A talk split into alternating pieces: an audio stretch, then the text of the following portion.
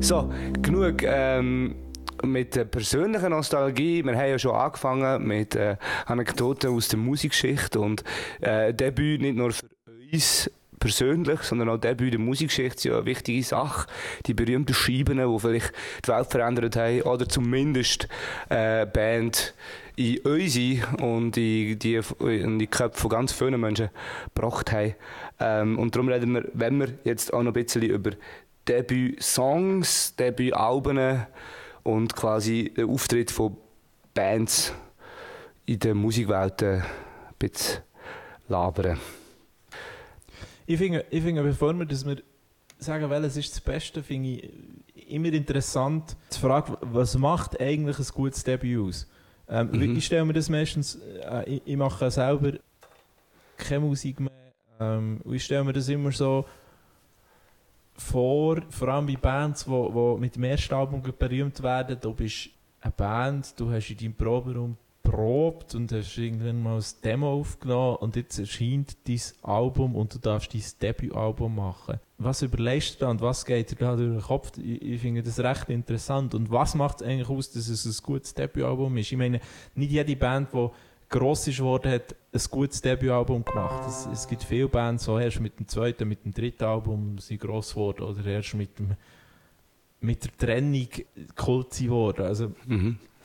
Da müssen wir vielleicht zuerst mal darüber reden, was macht eigentlich ein gutes Debütalbum aus? Ja, voll. Als ich mich vorbereitet habe, habe ich, ähm, habe ich mich, ja, dass ich mir so ein paar Namen in den und so. Und dann habe ich gedacht, ah nein, eigentlich ist das erste Album gar nicht so gut. Die Band noch nicht wirklich Stelle bei mir halt, oder in der Musikgeschichte bekommen hat, weil die ersten halt oft noch roh sind. Ähm, das kann gut sein. Das finde ich zum Teil auch der Grund, warum, warum als Debüts die besten sind, weil sie noch voller Power sind. Voller Power ist sicher so etwas, was gut ist für ein Debüt, aber ganz viele sind dann auch einfach noch nicht auf der Höhe von ihrem Sound. Also, was, was, was ich, also ich finde halt so, bei vielen Bands ist es so, also es kommt darauf an, so, zum Beispiel jetzt hier die, die Nullerjahre Indie-Rock-Bands, dort sind meistens das Debütalbum das Beste mhm.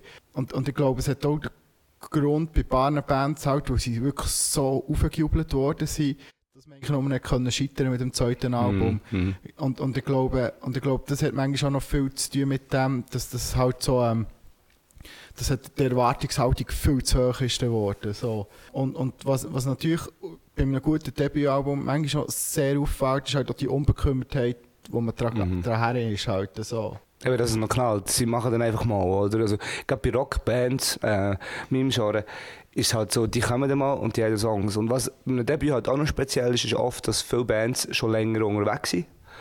Oder früher war das einmal mehr der Fall gewesen noch, und dann haben ja noch Aufnahmen viel Geld gekostet.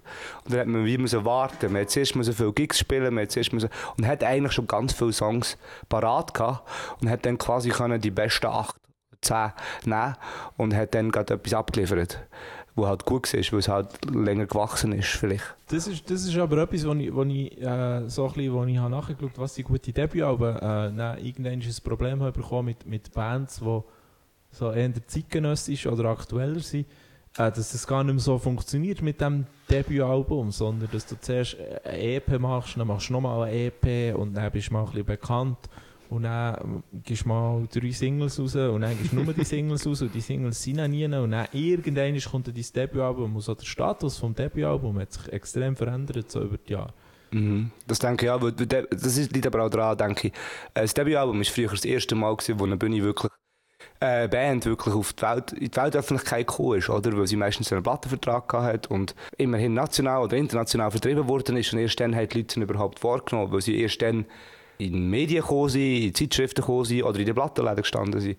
Und heute entdeckst du halt Bands schon viel früher über das Internet oder eben über einzelne Songs, über einen YouTube-Clip.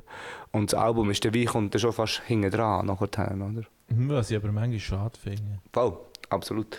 Es ist schon wie eine Notwendigkeit, dass man noch ein Album muss machen muss. Habe ich manchmal das Gefühl. Und es hat auch schon Bands gegeben, also auch in den letzten Jahren, wo ich äh, Blues Pills ist so eine Band, äh, ich weiß nicht, ob ihr die kennt, 70s Hard Rock Retro Band aus Schweden mit einer tollen Sängerin, die eine tolle EP gemacht hat, nochmal eine EP rausgegeben hat, das Demo. Und dann das Album ist so eine zusammengewürfelte Sache gewesen, aus irgendwie drei neuen Songs und dann noch Songs von diesen EPs. Und dann habe ich es gelassen und gedacht, das ist ja gar nichts Neues. Also es ist so wie... Seither ist es bei mir vorbei mit dieser Band irgendwie. Was, was ich, da finde ich, ja noch ein witziges Beispiel ist äh, so Foxtrot. Das ist ähm, auch so eine, ja, das ist in, ja, so Indie, Indie, Indie Pop würde ich sagen. Das war immer so rockig. Gewesen. Grand, grandiose, grandiose EPs rausgegeben und Singles. Dann der Anspruch gehabt, halt neue Songs drauf, drauf das Album, was, was eigentlich äh, was ja, ziemlich ehrenwert ist. Aber, aber halt dann, glaube ich, auch ein bisschen gescheitert, weil sie auch ihr bestes Zeug schon rausgehauen haben. Halt, so. ähm, die sind wirklich so gut gewesen. Aber durch das, dass sie halt so gut waren, ist halt auch die Erwartungshaltung in das Unermessliche gestiegen. Auch ein so.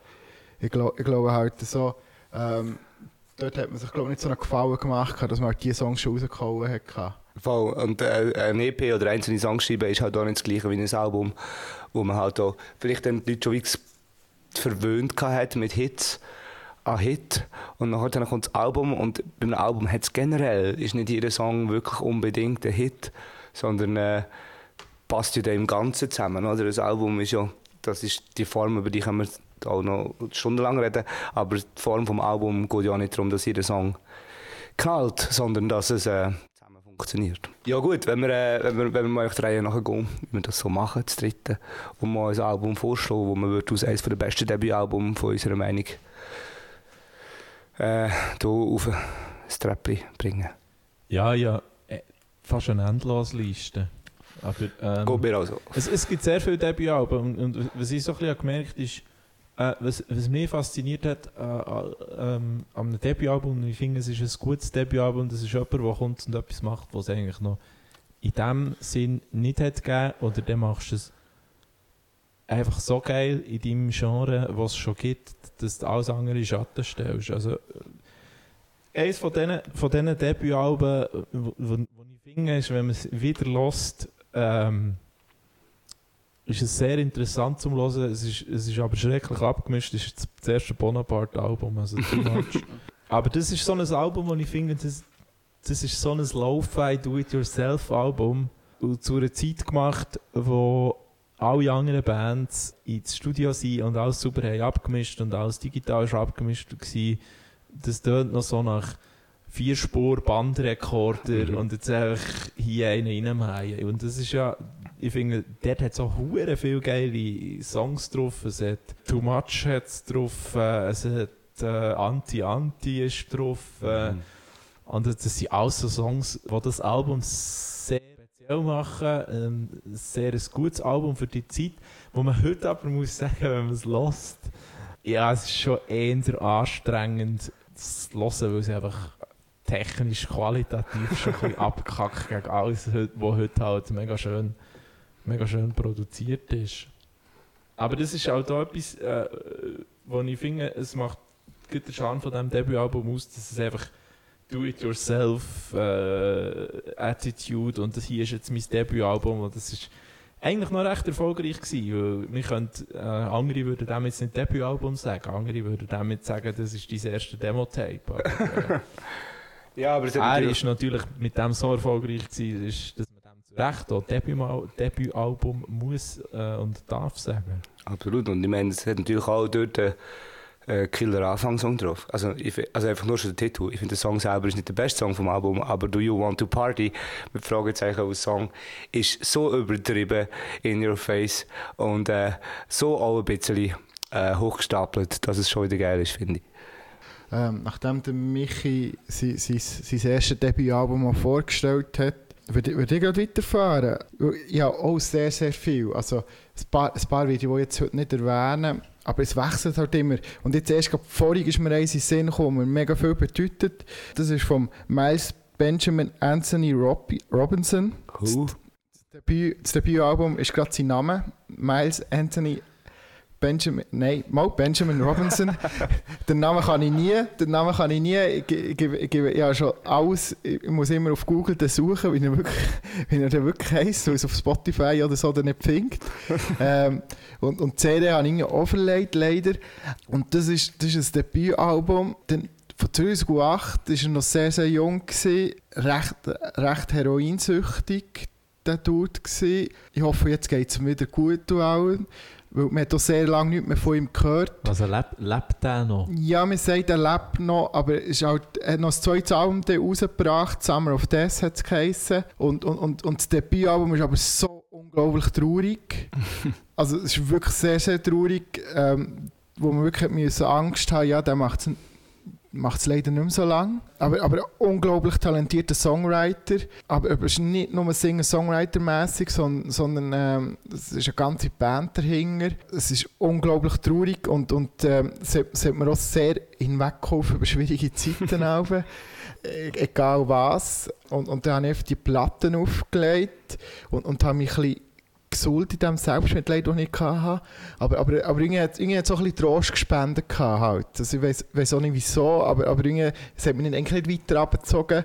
Und, und, und textlich halt auch sehr grandios. Unglaublich, vor allem ist es halt einfach plötzlich gekommen. Ich habe plötzlich entdeckt. Es war nicht so, gewesen, dass, dass, man, dass ich vorher mega viel von ihm schon gehört habe, sondern einfach plötzlich so, äh, glaube vielleicht im Internet mal einen Artikel über ihn gelesen oder, oder eine Rezension von Platten und gefunden, das gefällt mir sicher und dann habe ich die blind gekauft und dann ähm, und dann ist das wirklich so gut gewesen und, und, äh, und das hat mir wirklich das Herz berührt. Also das, das ist wirklich so ein schönes Album. Und leider, und leider eben seit dem zweiten Album hört man nichts mehr von ihm. Und eben, ich hoffe wirklich, dass es ihm gut geht. wenn, wenn jemand noch Informationen zu ihm hat oder auch andere Projekte hat, immer herzlich willkommen, dass, dass man mir das sagt. wirklich schön, wirklich schöner Sound. Schöne Wohnzimmermusik. Live hast du nie gesehen, hast du auch gar nicht auf Tour gekommen. Mal, ich glaube, auf Deutschland ist er mal gekommen. Ähm, in der Schweiz weiß ich eben gar nicht. Vielleicht habe ich, vielleicht habe ich noch verpasst, was wir natürlich hure weh machen. Aber ähm, ich rede mir ein, dass er nie in der Schweiz war. Also. das ist ja oft, oft äh, ein blinder Fleck äh, für tourende Bands. Ja gut, heutzutage nicht mehr, weil heute verdienen sie mehr Geld hier. Darum meistens kommen sie da schon. Irgendwann. Und sonst sagen das mehr, wenn sie jung sind, kann ich es noch machen, jung und klein. Dann machen wir es hier. Gut. Ja, also, ähm, ich habe mir all 1000 Alben ausgeschrieben und überlegt, was, was ich wirklich ein gutes Debütalbum finde und warum. Und dann habe ich gemerkt, sehr viel Zeug, ähm, mir damit zu tun, bei Debütalben, warum ich die besonders mag, eben, das habe ich vorhin schon gesagt, dass sie relativ roh sind, aber dass man gleich so eine Power noch merkt, wo sie weihen etwas und so. Und dann sind mir viele alte Acts auch in den gekommen, die so die ersten Alben gemacht haben. Das erste Stooges Album, das erste Led Zeppelin Album, natürlich das erste Black Sabbath Album, was quasi einen Musikstil neu erfunden hat. Aber ähm, dann habe ich mir lange überlegt, dann überlegt Patti Smith oder Leonard Cohen, die haben beide super Alben aus und das sind auch noch so Alben vor allem cool, weil sie die ersten Alben, weil sie lange gewartet haben, weil sie vorher anderes Zeug gemacht haben, geschrieben haben und dann wie genug Material hatten, um wirklich krass gute Scheiben zu machen. Dann habe ich etwas Neues noch so weiter und so fort. Das erste Wolfmother-Album zum Beispiel ist für mich hure wichtig gewesen. Ja, ähm, ist, ist vielleicht auch der Anfang gewesen, von dem Retro-Rock-Ding, wo man sich wieder getraut hat, aus Bands quasi so zu tönen wie 1970. Super geile Scheibe, wobei ich muss sagen, heutzutage ich kann es fast nicht mehr so hören, weil ich kann die Songs schon tausendmal gelost. Wenn ich es heute höre, denke ich immer so, ja, nein, ist okay. Ähm, darum doch etwas alt. Und äh, zwar New York Dolls. New York Dolls. Ich weiß nicht, ob ihr das kennt. New York Dolls. Ich, ich habe reingelassen. Äh, das ist äh, glammy Punkrock, vielleicht so eine der ersten New York Punk Bands. Ähm, äh, so Vorreiter von dem ganzen Sound. Und ich finde das Album lasse ich hure viel immer noch. Ähm, habe ich auch relativ spät entdeckt. Und es hat einfach so Proto für den sleazy, glammy, glitzerige High Heels Rock'n'Roll, was es dann gegeben hat, die dreckige Version von David Bowie. Ähm, weniger. Und Frisuren. Majestätisch. Natürlich. Frisuren. Natürlich. Viel, wow. viel, viel Haarspray, das man heute nicht mehr, nicht mehr brauchen darf, wegen dem Ozonloch. Und, ähm, sie sind eigentlich verantwortlich für das Ozonloch. und verantwortlich für das Ozonloch. Mit dieser Frisur, ja. Aber sie so eine Power gehabt, haben, glaube ich, das Sleazy New York aus den 70er Jahren, wo wir alle nur davor träumen können, wo er noch gefährlich war. Und, und, äh, und dreckig, ähm, haben sie quasi musikalisch irgendwie verpasst. Und es ist auch so eine Band, die äh, zwei Scheiben gemacht hat. Da hat es noch eine Live-Scheibe gegeben und dann haben sie sich zerstritten und drogen und die Leute sind gestorben und so. Und äh, haben dann wieder mal eine Union-Show probiert. Und haben, haben auch Alben wieder rausgegeben später. Aber dann ist die ganze Edginess und so die Also für mich sind es eigentlich die coolen Motley Crew. Ja, aber, aber viel älter. Also älter Ja, ja, viel älter, ja, ja. Aber, aber die coolen halt so. Ja, ja, eben, es, ist, es ist irgendwie cool. Es ist, es ist irgendwie Pause und trotzdem cool und es ist doch irgendwie ehrlich und dreckig und echt Power. Und du merkst ja, dass sie junge Leute, junge Dudes waren, die halt einfach dort wollen Rock'n'Roll machen Und darum finde ich das Album immer noch hure geil und es hat natürlich auch einen der grössten Rocksongs ever auf äh, dieser Scheibe, nämlich Personality Crisis, wo ich jetzt für vorschlagen, um wir hören. Gut, ähm, New York Dolls. Super Song von mir aus gesehen und das ist der erste Song auch, eine andere Kategorie, die wir noch haben. Ähm, aber das Geile ist, das Album hat noch durch, bis am Schluss. Und vielleicht, ähm, ich habe vorhin noch nachgeschaut, vielleicht ist das auch der Grund, warum das zweite Album so prophezeiungsmäßig betitelt worden ist aus ähm, Too Much Too Soon. Das zweite Album geheißen und dann much ist er ziemlich gleich fertig. Ja genau, mit Also, der Band. das ist neun Monate später rausgekommen, oder was? Etwa so, ja, nicht viel später, irgendein Jahr später oder so. Dann ist das ist dann etwa vorbei mit der Band. Ja, aber es, es, es gibt ja sonst noch extrem viele Bands, die grossartige Debütalben haben rausgegeben Also zum Beispiel möchte ich noch erwähnen, das Gorillaz. Oh ja, natürlich, das habe ich völlig Debütalbum vergessen. Gorillaz Stark, ja. Mhm. äh, nach wie vor das beste Gorillaz-Album ist. Ich meine, dort ist äh, Äh, Kids with Guns ist drauf. Äh. Ein Hit nach dem anderen. Natürlich Clint Eastwood. Das, mit dem ist ihr Breakthrough-Ding gesehen, also die Single halt. Tomorrow Comes Today. Nach wie vor einer von meinen Lieblings-Gorillaz-Songs. Nein, und das ist natürlich, ich finde das schon ein super Debütalbum, weil dort hat jemand, der eigentlich vorher völlig andere Musik gemacht hat, jemand etwas erfunden, was es noch gar nicht gegeben nämlich eine Comicband. Und das ist nach wie vor, äh, finde ich, eine mega geniale äh, Entscheidung gewesen, einfach eine Comicband zu erfinden und völlig andere Musik zu machen, als, als man vorher hat gemacht Genau, der Sound ist ja sehr, also das ist auch eigen gesehen. Also es hat ja niemand vorher eins zwei Sound gemacht wie Gorillaz. So. Nein, es ist. Aber mit uns, das Lo-Fi. sind so gewisse so Trip-Hop-Einflüsse sind drin, zum Beispiel Das schon, ja. äh, Gut, Massive Attack. Das haben wir aber schon beim letzten Blur-Album ein bisschen gemerkt. Also, äh, da haben sie ja schon mit dem umexperimentiert. Äh, aber wenn wir schon bei den Engländern sind, wenn sie ohne äh, super äh, Debütalbum finden, ist Kasabian. Kasabian. Das ist einfach riesig, das Und Album. dort, ja. äh, der Debütsong, wissen noch welchen? ja, Clubfoot. Ist so, Clubfoot. Naja, ich- für mich halt, muss ich halt jetzt zugeben, ich verstehe euch, ich Euphorie dort drüber. Ich habe es auch im Nachhinein wieder mal gelost, aber dann, wo es rausgekommen ist, oder beziehungsweise auch nachher in den neuen Jahren, das ist halt nicht mein Sound gewesen, dann, weil ich halt dann einfach Rockmusik gelost und dann Kasabian ist für mich so Aber- ein Beispiel dafür gewesen, das, was man mit Gitarre nicht sollte machen Aber Kasabian haben ja eben, genau finde ich, das, das, das klassische Gitarrengenre ein bisschen aufgeweicht. Dass sie auch gewisse elektronische Einflüsse äh, drin hatten, andere Effekte, äh, nicht, nicht der klassische einfach Verzerrer und äh, Im Nachhinein kann ich das völlig verstehen. So. Im Nachhinein völlig auf eurer Seite, absolut. Und wenn ich es jetzt wieder höre, denke ich, okay, ich verstehe auch, warum es funktioniert hat dazu mal. Aber einfach halt für mich, ähm, mit meinen äh, dazu mal schwarz gefärbten Haar und meinem Feeling für Ledermantel ist das halt einfach nicht gegangen. Ja. Aber ich finde, das ist eine von den wenigen Bands. Es, es gibt ja viele Bands, die, die live hure geil sind. Äh, und du kannst dann das Album und gehst hey und es ist einfach nicht das Gleiche. Und Kasabian ist für mich eine von diesen Bands, wo du die Energie, die sie live haben, äh, wo du auch auf dem Album spürst. Gerade, gerade beim ersten Kasabian-Album, das finde ich nach wie vor sehr gut. Aber äh, ja, die Liste ist endlos. Und wir können noch ein bisschen zu Schweizer Künstlern kommen, finde ich, die Voll. gute Debütalben haben. Gut, aber wenn du jetzt Voll. gerade Kasabian gebracht hast, dann muss ich natürlich halt das, ich noch eins, eins Debütalbum noch schnell von mir bringen. Vor allem, dass ich es einfach gedroppt habe, sonst wären hure viele Leute enttäuscht dass ich es nicht gedroppt habe. Das war natürlich auch eins, das Definitely Maybe gewesen. Das ist natürlich eines der grandiosesten Debütalben, die es je gegeben hat. Und, und vor allem, was für einen Impact gehabt hat auch. Das, ist auch wirklich ziemlich krass gewesen.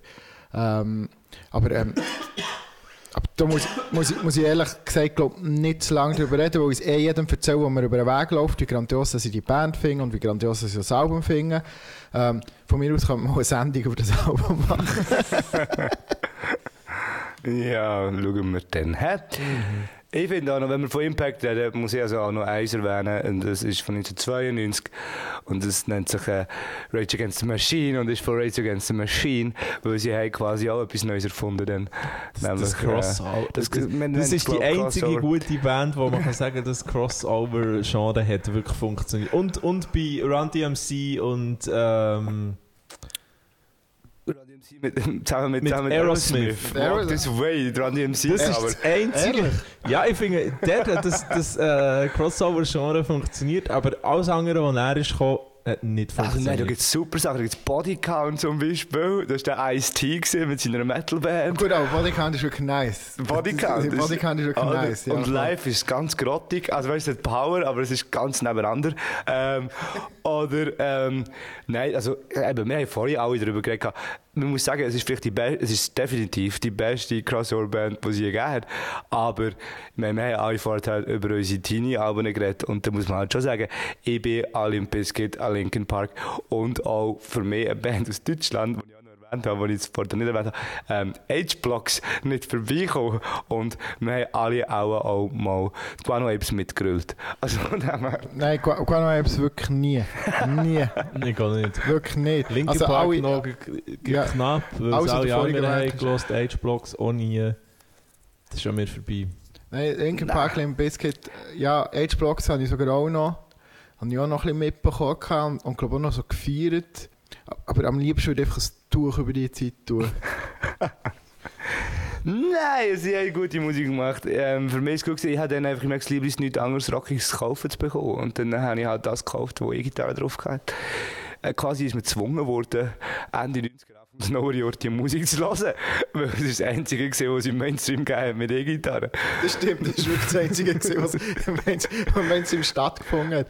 Und die halbe Stunde Rock-Clips auf MTV, sie hat einfach die Bands gesehen nachher.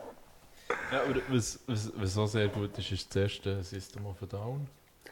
Ja, also gäbe es ohne Rage Against the Machine sicher auch nicht. Und dann natürlich sind die ganzen Sachen noch gekommen mit Slipknot und so weiter, wo ja jetzt immer noch gross sind. Ähm, obwohl sie die habe ich auch nie wirklich gefeiert. Das ist so Musik, die meine Schwester gelost hat, so moderner Metal.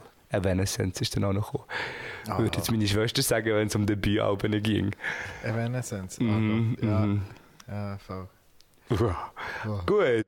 Also, wir sorry, zu guter Musik. Ja, sorry, Ja, ich ich, ich wäre noch bei Schweizer. Bands gewesen. Aber, Ah, das stimmt, Schweizer Band. Ist, aber ich weiß nicht, also ich, ich habe ein paar Schweizer, oder ein paar, zwei, wo, wo, ich, wo ich sehr äh, möchte hervorheben nämlich das ist ähm, Grace, sein Album Grace Ace.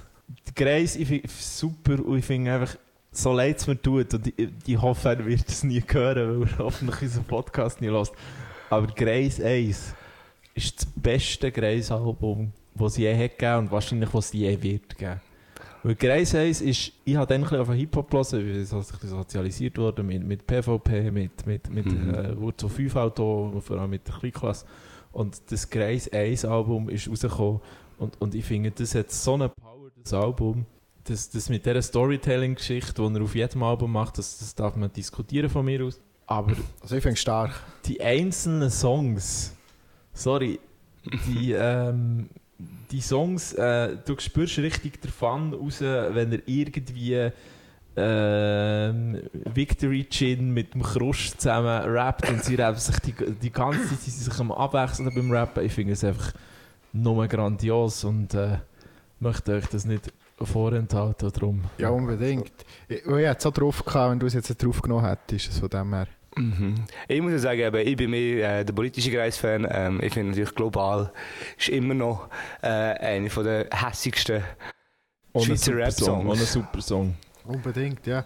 Oder, oder ich wollte alles, aber das ist vom 2, das finde ich auch so gut. From die eine, eine Line, ich wollte alles. Züffi, Zweckli und die Tochter von Beck. so grandios gefunden.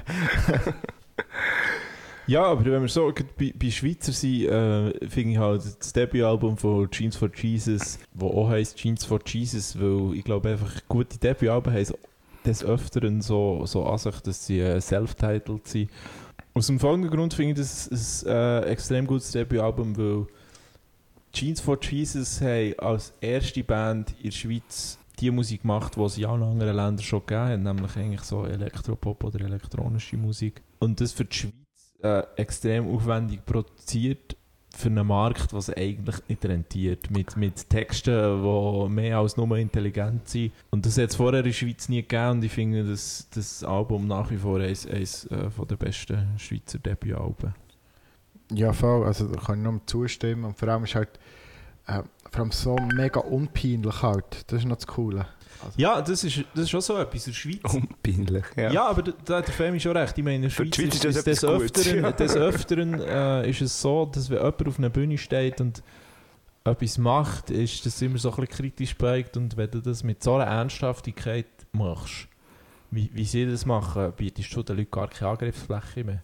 Und schön ist ja, dass es funktioniert scheinbar, weil sie ja, also ja, sie sind ja in den letzten paar Jahren riesig geworden und äh, ich meine, wenn man immer überlegt, das muss ich natürlich jetzt erwähnen, wenn man von Jeans for Jesus redet, dass sie das allererste öffentliche Konzert hier unten im Goktor Kauer, äh, wo wir übrigens gerade den Podcast aufnehmen, ähm, gespielt haben, ähm, dann kann man schon ein bisschen stolz sein drauf. Ich auch, bis, wobei ich muss sagen, ich bin nicht die Person, die sie gebucht hat, das ist nie es gesehen. Ja, Aber ja, wenn wir gerade bei Schweizer Alben sind, möchte ich noch ganz schnell eine erwähnen. Ähm, äh, ich habe das Gefühl, vor allem in den letzten Jahren ist in der Schweizer Musikszene extrem viel gutes, ganz neues Jungs sind rausgekommen. Und äh, äh, komplett anderer Sound, aber äh, mindestens so gut. Äh, einfach, dass ich es noch gesagt habe, Asbest mit ihrem Album, wo äh, heavy shit ist, aber äh, ja, lass es mal selber an, dann. das ist super gut. Femi, du hast auch noch andere Sachen wollen nennen. Du hast gesagt, du hast noch ganz viel Name-Dropping Ja, vor dir. ja, eigentlich unbedingt. Also, weil wir jetzt gerade vorhin beim Greis gesehen sind, natürlich ein Hip-Hop-Album, wo, wo, wo, eine, also, wo so krass ist. Und, und ich habe es natürlich auch erst viel später entdeckt, ist natürlich Nas mit Illmatic. das stimmt, das stimmt. Unglaublich, was, was, was, für eine, was, was für ein Storytelling er dort betreibt. Aber auch mit was für einer Technik, Rap-Technik und alles. Und, und, und es ist trotzdem, und ist, aber ist nicht, ist nicht mega conscious halt. Es ist einfach, es ist einfach ein hungriger, hungriger junger Gil gewesen, wo halt das, das Album niedergeschrieben hat. Und, und, es- und, und es ist einfach aus einem Guss. Das ganze Album ist ein Guss. Ähm, und, und, und vor allem krass, dass halt dass es halt immer noch so, so krass angeschaut wird. Weil zu dieser Zeit ist irgendwie der Chronic rausgekommen, Doggy Style. Ähm, ich glaube, glaub, Wu-Tang ist, ist, ist, nicht, ist nicht viel früher gewesen, zum Beispiel. Und Wu-Tang habe ich auch noch drauf, wo, wo, wo, ich, wo ich recht krass... Äh, Enter the Wu-Tang, 36 Chamber, das, das ist auch ein mega krasses Hip-Hop-Album. Aber Nas, Nas ist wirklich... Das ist wirklich wohl, ey, das Debütalbum halt zum Hip-Hop-Bereich, habe ich das Gefühl. Für, für mich im Hip-Hop-Bereich, äh, wenn wir gerade schon von Hip-Hop reden, dann ist das Album, äh, Debütalbum, das mich vor allem in diesem Jahr ähm, extrem äh, beeindruckt hat, ist von Tierra Whack, Whack World. Das ist eine junge Rapperin, die ist äh, boah, 23, float wie eine junge Göttin, wird äh, unter anderem mit Kendrick Lamar, mit Little Sims verglichen. Die hat das Album rausgebracht, das geht nur 15 Minuten, es sind aber 15 Songs.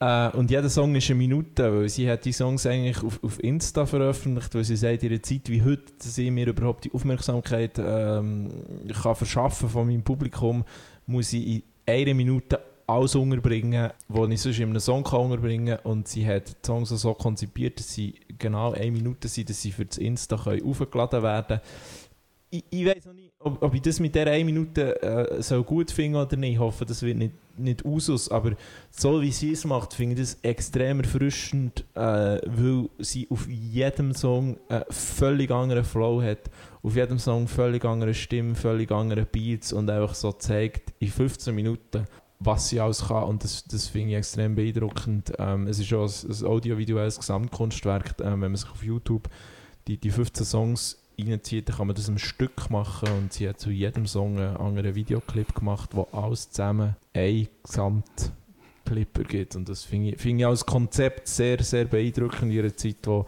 Leute äh, doch einfach nur noch zum Teil einzelne Songs für irgendwelche Playlists so produzieren. Tönt, spannend, tönt spannend. Mir angelassen. Ich bin ein bisschen, ich bin ein bisschen überfordert gewesen, ehrlich gesagt, eben, weil es so schnell gewechselt hat. Ich bin quasi in den Song reingekommen und dann ist es schon gleich Und wieder dann ist es vorbei schon weg? Wobei ich muss sagen, also ähm, einfach, dass ich es auch noch gesagt habe, in der E-Gitarre-Musik gibt es das natürlich auch. Hat es schon 1987 gegeben. Da hat eine Band namens Napalm Death, Vorreiter vom Grindcore, ein Album rausgelassen. Auch ein Debütalbum, auch eins, das man jetzt erwähnen äh, Ein Album rausgegeben, das heisst Scum. Dort sind 28 Songs drauf in 33 Minuten. Da hat noch niemand etwas von Instagram gewusst und sie haben es trotzdem gemacht. Aber äh, das kann ich gar nicht mal sagen. Was ich will sagen ist, was mir aufgefallen ist, ist bei euch gerade, wo ihr die Hip-Hop-Scheiben genannt habt. Dort, ist, dort habe ich das Gefühl, das ist ähnlich wie mit Rockmusik. Äh, Nämlich, was dort beeindruckt bei Debütalben ist so, äh, du hast vorhin das Wort hungrig mal gesagt, von dieser Frische. Also, dass man einfach rausgeht und einfach mal etwas hintatscht. Und ich glaube, das macht viele Debütalben auch so spannend. Und auf eine gewisse Art, vielleicht sind sie noch nicht auf ihrem, auf dem Peak von ihrem Niveau, von ihrem künstlerischen Niveau, die Artists. Aber sie sind halt da und sie wollen etwas, oder? Und sie wollen beweisen, dass sie etwas können. Mhm. Und das ist vielleicht das, was Debütalbums besonders spannend macht. Im Vergleich dann zu den Meisterwerken, wo wir dann auch, auch noch irgendwann dazukommen, wo, wo, wo dann vielleicht ein bisschen greifter sind und ein bisschen konzipierter, aber ähm, so die Power irgendwie fehlt. So, dass, dass ich will jetzt, und zwar jetzt, und ihr müsst mich jetzt wahrnehmen, weil ich Hass verdient und lassen mir endlich zu, so das. Aber es, gibt- es gibt auch Beispiele, die das ganz anders gemacht haben, wo, ich, wo, ich auch sehr, wo mich auch sehr beeindruckt haben. Das ist vor allem das Album vom Ghost Poet. Ich weiß nicht, ob ihr den kennt. Das Mhm. ist Ja, äh, äh, Trip-Hop-Artist. Spoken, ich würde sagen Spoken Word Artist, Mhm. weil bezeichnet sich ja nicht als Hip-Hop-Artist, der hat das überhaupt nicht gern.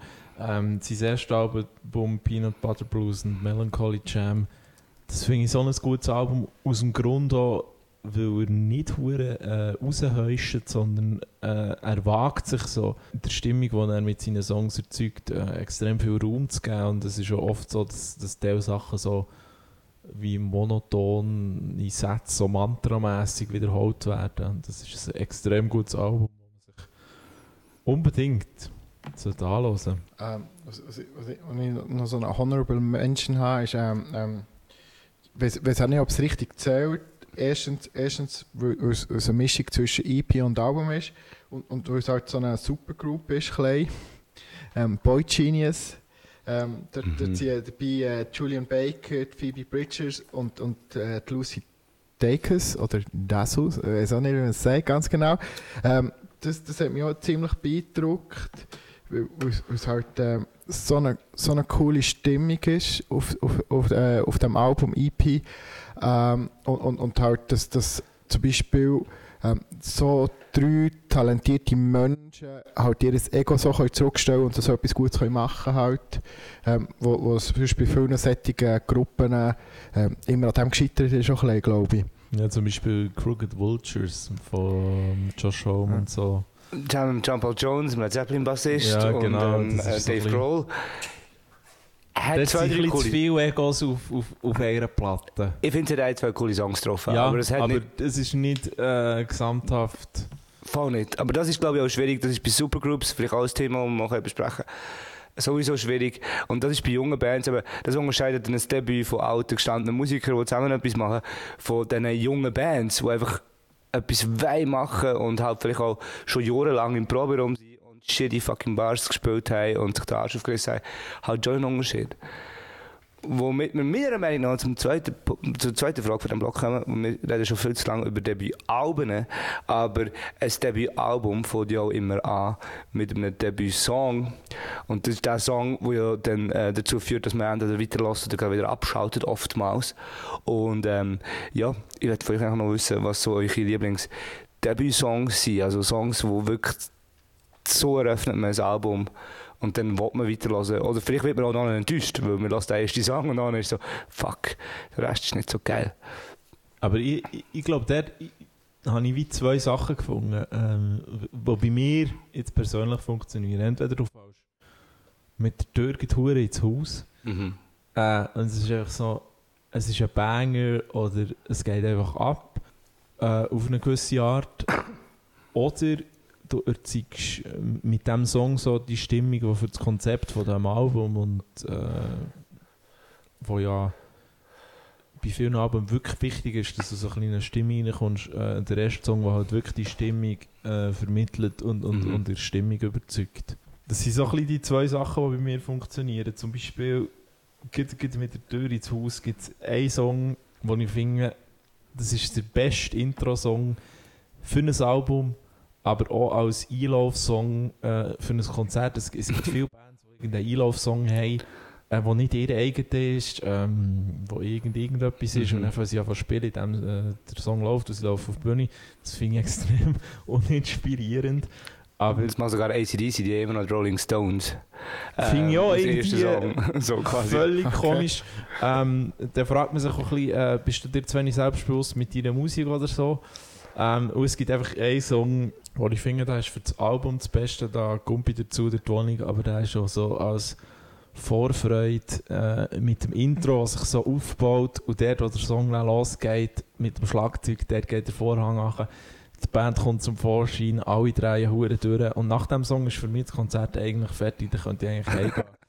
Das ist der, äh, von Frittenbude ähm, vom Album Delfinarium, ist von allem zu viel. Ja, ähm, ich, ich kann mich nur zustimmen. Ich denke, äh, ein Album muss super eingeführt werden und das muss auch quasi den Ton setzen für äh, das ganze Album nachher. Du musst quasi sagen, das passiert jetzt. Das finde ich gerne ein Opener. Ob jetzt eben reindatscht oder ob anfängt, aber du musst quasi die Stimmung reinkommen. Und äh, da gibt es natürlich auch Intros, übrigens etwas, was ich gar nicht haben, sind Intros, die alleine stehen zu einem Song. Weil ich finde, das kommt dann einfach so in der Playlist, vor allem wenn du auf Shuffle drückst irgendwann und plötzlich kommt das dann so aber das ist, so, das, das, ich, das ist so ein kontroverser Punkt, ich finde nicht jedes Intro geil, aber ich finde das Konzept von einem Intro für ein Album, das finde ich eigentlich so ein bisschen wie, wie redlich äh, und- und auch schön, weil, weil, weil es halt wirklich so ein, ein, ein, äh, Album wie vorgeht. Also ich finde zum Beispiel beim zugezogen Maskulin Album Alle gegen Alle ist das Intro, das sagt so, hey, hier auf diesem Album gibt es nichts zu erwarten. Absolut, aber die Frage ist, die Frage ist wie, oder tut man das Intro alleine als Track drauf? Oder tut man es, das ist im digitalen Zeitalter wichtiger als früher beim, beim Vinyl-Zeitalter. Oder tut man es quasi zusammen in einen Song rein, oder? Also bei, bei Es kommt mir, halt darauf an, wie lang das es ist. Ja, ja, wenn so ein Ich meine, wenn Intro-Song ist. halt ein Intro-Song ist, ist es ein Intro-Song, der halt so für sich steht. Aber ein Album mit einem Intro-Song ist vielleicht halt als Shuffle zu hören bedingt günstig. Dann müsste würde ich natürlich jetzt als sagen. Musiknerd so sagen, man tut nicht mit Shuffle hören. Natürlich. Ja, ja, nein, nie. überhaupt nicht. Einzelne Songs, bäh. Nein, aber, aber, aber das Ding ist ja auch, so Intros, es, es hat ein paar Alben gehabt, wo ich gefunden habe, ah, das ist jetzt ein hure guter Einstieg zum Album. Aber halt vorher dann so ein Intro-Skit war oder so etwas, wo irgendwie 40 Sekunden gegangen ist, habe ich es halt nicht draufnehmen es, es, irgendwie gibt's, manchmal, manchmal gibt es schon Sinn, aber manchmal finde ich es so ein bisschen so, ja, ob, ob irgendwie ein Gelaber hören oder so, das ist natürlich das andere. Ähm, wo, wo im Album jetzt nicht unbedingt mega Abbruch tut oder so. Also Zum Beispiel, die Execs haben es eigentlich gut gelöst, sie haben Intro, haben sie gerade einen Song draus gemacht. Ja, aber das so. ist ihr bekanntester Song. Das ist dann irgendwie auch so ein bisschen deprimierend, nicht? der bekannteste Ja, also die, die Exes, ist, das Intro ist, glaube ich, der meist gesampelt oder der meist bekannteste Song von ihnen, würde ich jetzt mal sagen. Was ich ganz schlimm finde, ist so Rap-Intro-Songs. Äh, Wo da einfach so irgend so so Synthi-Tunes kommen und... Nein, aber weißt du, was so ein bisschen darüber gerappt wird? Äh, oh, es war so hart, gewesen, das Album aufzunehmen und jetzt haben wir es geschafft und das und das und wir danken allen und so. Entweder ist das so, manchmal so auf klassischen Rap-Alben ist das der Autosong oder der Intro-Song und das finde ich ganz schlimm. so, wenn du alles schon vorweg nimmst, was du eigentlich schon sagen auf diesem Album. Also da gibt es mehrere Beispiele. Ja, zu, zum Beispiel, jetzt, ein Beispiel habe ich ja zum Beispiel ähm, beim, beim Heartbreak-Album von Ryan Adams ist zum Beispiel Argument with Da- David Travelings, Constantine Morrissey. Ist irgendwie so, das, das ist irgendwie einfach so ein Gelaber und da kommt gerade To Be Young, eigentlich verdammt gut wäre. Aber jetzt habe ich ihn nicht können nehmen. Selber die schuld, Ryan Adams. mein, mein, mein, von mir aus gesehen, der geilste Intro-Song ever ist eben keiner, der mit durch ins Haus fällt, der quasi auch programmatisch ist. Auch unter anderem, weil es ein, äh, Intro-Speech hat, hauptsächlich wegen dem, ehrlich gesagt, von äh, John Sinclair. Der John Sinclair ist nicht in dieser Band, sondern ist so ein Poet gewesen, in den 70er Jahren, ein Aktivist, der unter anderem mit äh, für die White Panthers äh, verantwortlich war, wo quasi also Black Panthers unterstützt haben. Also quasi die Unterstützergruppe, die weiße Unterstützergruppe von den Black Panthers. Ähm, und äh, der Song Jetzt heißt zuerst schon Angst gehabt. Das, ja, ja, das das so falsch, Panthers. Ähm, äh, Ramblin' Rose heisst der Song, ist auf dem ersten Album von ähm, MC5. MC5, die Punk, Proto-Punk-Rockers, die ja auch wirklich die Revolution gefordert haben und ihr Geld auch gespendet haben, unter anderem für irgendwelche Social so eine riesen Band, das ist wirklich geil. gewesen. Und, und, und ihr erste Album ist das Live-Album, das sie live aufgenommen haben. Ich glaube, ich glaube auch in Detroit, wo sie herkommen. Und äh, äh, der Song heißt Ramley Rose und dann ist quasi auch das der erste Song von dem Konzert auch, wo sie dann gespielt haben. Und das Intro ist wirklich der Wahnsinn, weil es tut die Crowd auch quasi auf das einstellen, was muss sein, nämlich dass Rock'n'Roll immer noch Revolution ist, wo mich persönlich immer sehr glücklich macht. Und ja, ich würde sagen, ich würde es schnell hören, weil es macht mich immer so euphorisch nachher. Ja, Kick Out the Jams Motherfuckers wäre gerade der nächste Song gewesen. Ähm, der Hit kommt quasi aus dem zweiten. Ist bei vielen Debütalben noch so. Ich weiß aber nicht, was der Film jetzt vorbereitet hat, äh, zum euch abpreisen. Ja, also die Dings, ähm, was, ich, was, ich, was ich natürlich hure, was ich hure cool finde als Debüt-Song ist, ist ähm, der Clash London Calling, Mhm. ähm, gerade auf dem gleichnamigen Album. Das, das zeigt auch gerade, was durchgeht halt. Das Album finde ich sowieso hure, hure gut. Und, und, und London Calling, das finde ich auch, es hat mega, mega Energie. Le leider, leider wird es ein bisschen inflationär genutzt, das, ähm, das, das London Calling. Ähm, Jeder Rockparty dabei. ja, aber, aber halt auch zum Beispiel, hey, ich gehe heute mit meinen Boys nach, nach äh, Cabo und jetzt Cabo Calling oder so. und, ähm, und dabei checken sie gar nicht, um was es geht. und und ähm, le leider, leider ist es so, aber es tut dem Song überhaupt keinen Abbruch, weil es einfach ein riesen Brett ist von einem Song. Punkt. Was, ich- was ich auch noch habe, ist Tokotronic, mein Ruin. Ha- Habe ich auch auf die Liste genommen. Tokotronics sind sowieso so Spezialisten von guten, guten Intro-Songs. Auch auf dem neuen Album Die Unendlichkeit finde ich so einen guten äh, ersten Song. Äh, ich finde, man muss immer differenzieren, ist es einfach ein guter erster Song, der jetzt dummerweise auf Platz 1 ist gelandet, oder ähm, ist es auch ein Song, der im Konzept vom Album wirklich Sinn macht, ich finde bei Tokotronic.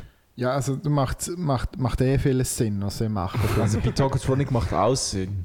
Ja, Wir, wir sind auch ein bisschen zu dumm, um das zu begreifen. ja Des voll. Aber, ähm, aber das ist okay, das ist okay und, und, und sie haben auch sehr gute Songs. Was ich, was, was ich immer drauf habe, ist Wilco. Mhm. ähm, zuerst ist Art of Almost. Vom, vom, vom A- das Album, das Album ähm, shit, ich habe sogar vergessen, wie es heisst. Ähm, ja, das, ist, das geht so, es ist eines von ihren, ne, ja, von ihren mittelmäßigen Alben, aber ähm, immer noch gut. Und das andere ist ähm, I'm Trying to Break Your Heart. Ein hoher Song.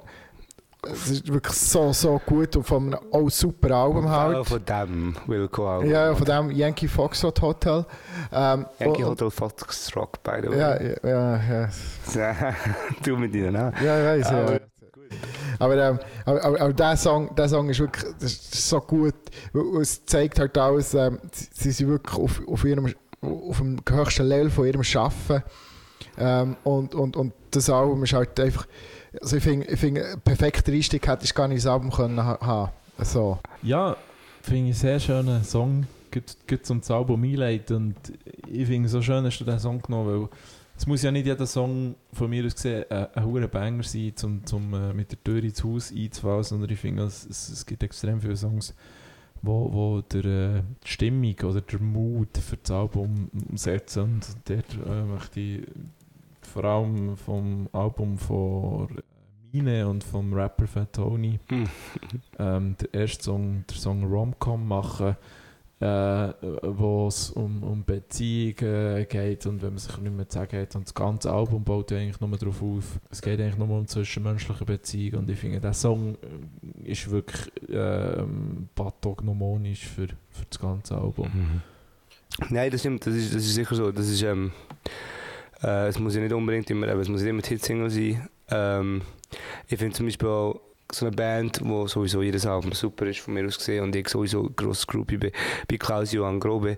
Ähm, ist bei, Habe ich auch auf meiner Liste. er ist auch auf deiner Liste. Ja. Finde ich, äh, ein guter Tag vor Spagat der Liebe, finde ich, finde ich super erster Aber, Song. aber auch Disco-Gedanken. Disco-Gedanken vom letzten Weil, Album, weil ja. es, ein komplett anderes Album ist, aber der erste Song wie der, der Erklärt äh, erklärt, äh, hey, das ist im Fall unser Disco-Album. Genau, Jetzt haben wir genau. hier so ein bisschen Synthes, die im Arpeggiator laufen und, Ja. und alles ist funky Basslines. Oder, oder was, was ich auch noch super Einstieg finde, ist ähm, vom Bass, Party ist vorbei. Ich finde, ich Auch finde sehr das, gut. das geht auch gerade richtig vor, halt, was das Album Ja, ist. aber es ist noch ein super depressives Album. Ja, aber es ist mega aber, gut. ja, aber aber, ja, es- es, also, ich liebe es. Was was mega interessant ist, gerade bei, bei Party ist vorbei, ist, das ist ein Album, das in seiner Zeit echt zu früh ist gekommen, weil äh, der Dengeli, der Knecht, äh, Mhm. hat jetzt eigentlich auch ein Album gemacht und es fährt fast genau gleich an. Das heisst äh, Galvados, äh, benannt nach seiner Lieblingsbar und der erste Song Bistro Pub Genau. beschreibt eigentlich im Grunde genommen vom Setting her das Gleiche und das ganze Album ist eigentlich ein ähnliches wie der Bass.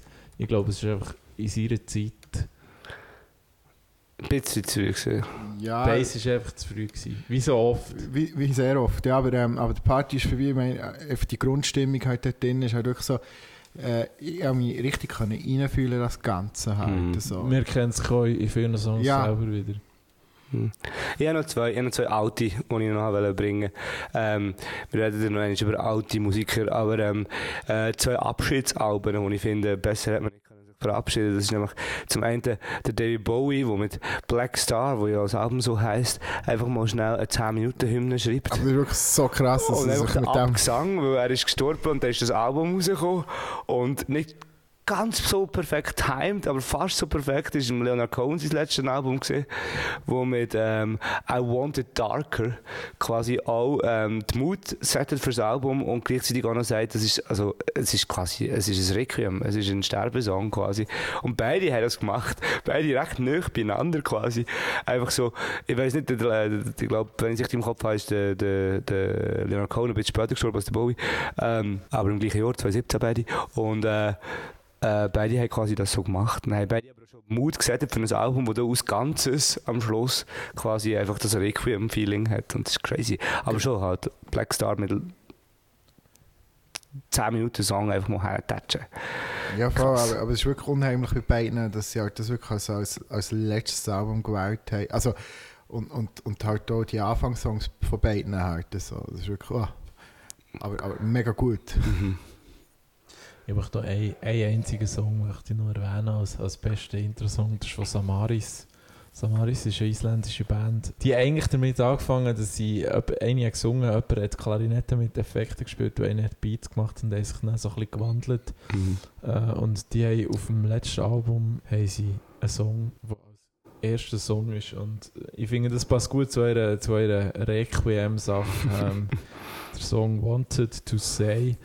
Das ist so ein Breakbeat-Song, äh, wo, wo eigentlich äh, kurz um das zusammenfasst, wo man nach einer langen Nacht zur Liebe von seinem Leben eigentlich hätte wollen sagen sich aber dann nicht dafür hat und zu feig ist und der Mut nicht fasst und einfach heimgeht. Und ich finde, das ist so ein Song, wo, wo der, der Ton für das Album set, äh, so ein bisschen setzt, aber für mich auch äh, eine Grundstimmung für das Leben ist. Jetzt, jetzt, jetzt kommen wir gerade in den Sinn, wenn wir halt schon bei diesem Thema sind.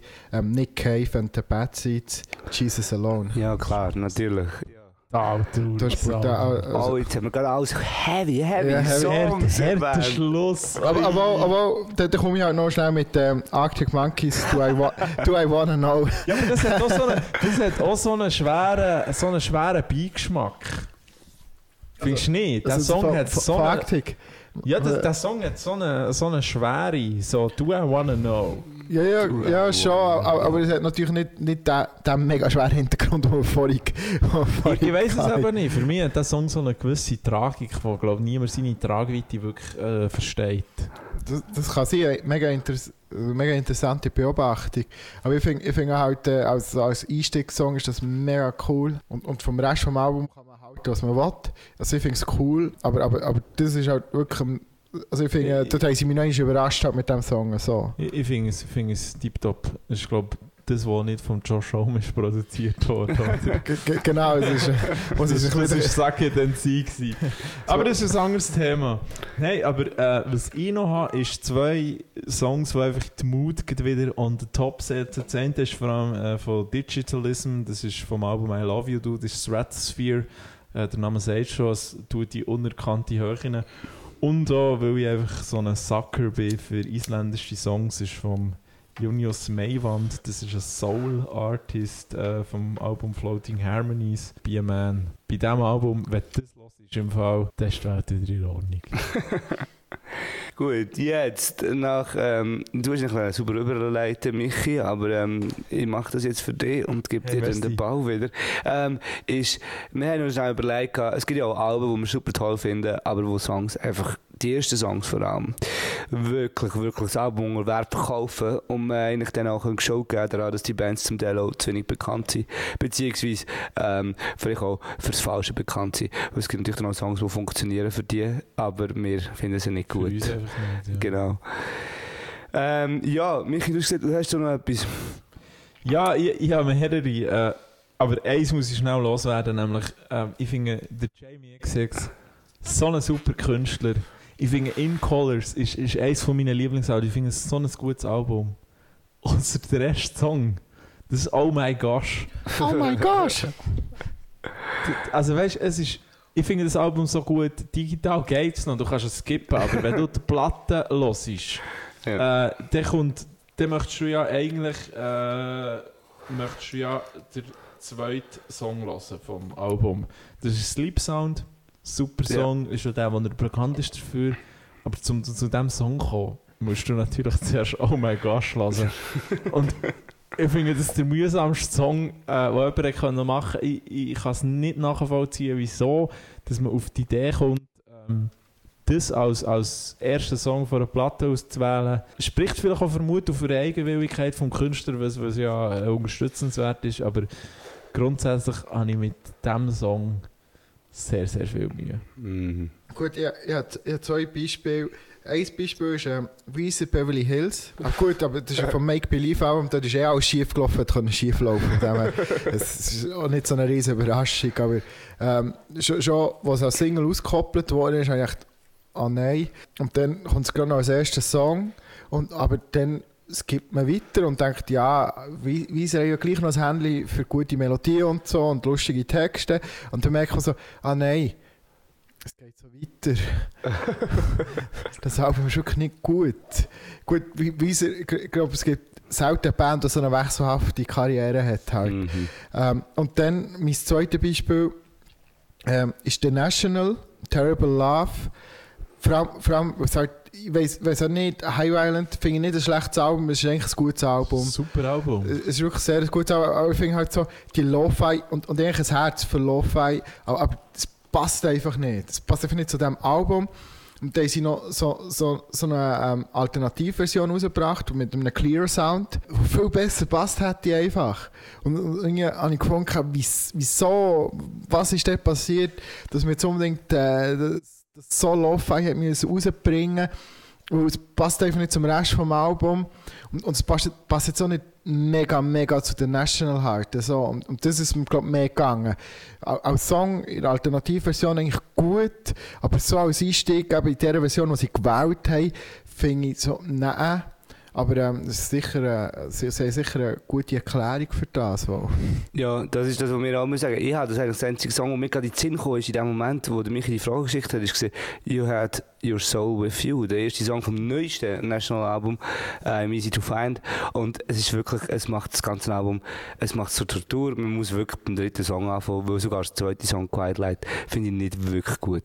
Der ist noch erträglich, aber äh, ab dann, ab Song 3, das neue National Album, Genial aber... Wunderbar, der National, aber einfach so den Anfang haben sie irgendwie übelst verkackt. Keine Ahnung warum, wir müssen wirklich mal fragen. Vielleicht werden wir so berühmt mit diesem Podcast, dass wir irgendeinen Backstage-Pass bekommen und sie dann können fragen Oder sie sogar einladen. Auch auch nicht. Aber wir finden es... Wir leben immer noch in der Schweiz, darum auch nicht. Darum auch, auch nicht. Sie kommen zwar im Herbst, habe ich gesehen. kommen ja, sie, voll. äh, ja, ja, ich glaube, schon der gekauft, ich bin mir noch nicht sicher, ob ich es will oder nicht. Hören in der Samsung Hall. Aber äh, ein Album, wenn wir schon von Schweizer, Schweizer Künstlern reden, dann ist ein Künstler oder eine Band ist, ist äh, so ein bisschen, steht für das, ist äh, finde ich Stahlberger.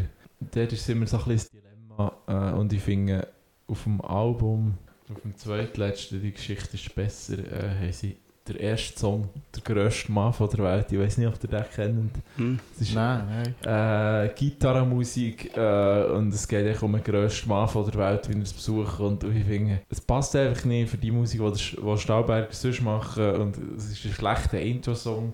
Hingegen, äh, muss man sagen, und ich finde, das ist ein guter Schlusspunkt und ein guter Schlusssong äh, für, für, für die erste Sendung, ist äh, Stahlberger vom Album «Abgehängt».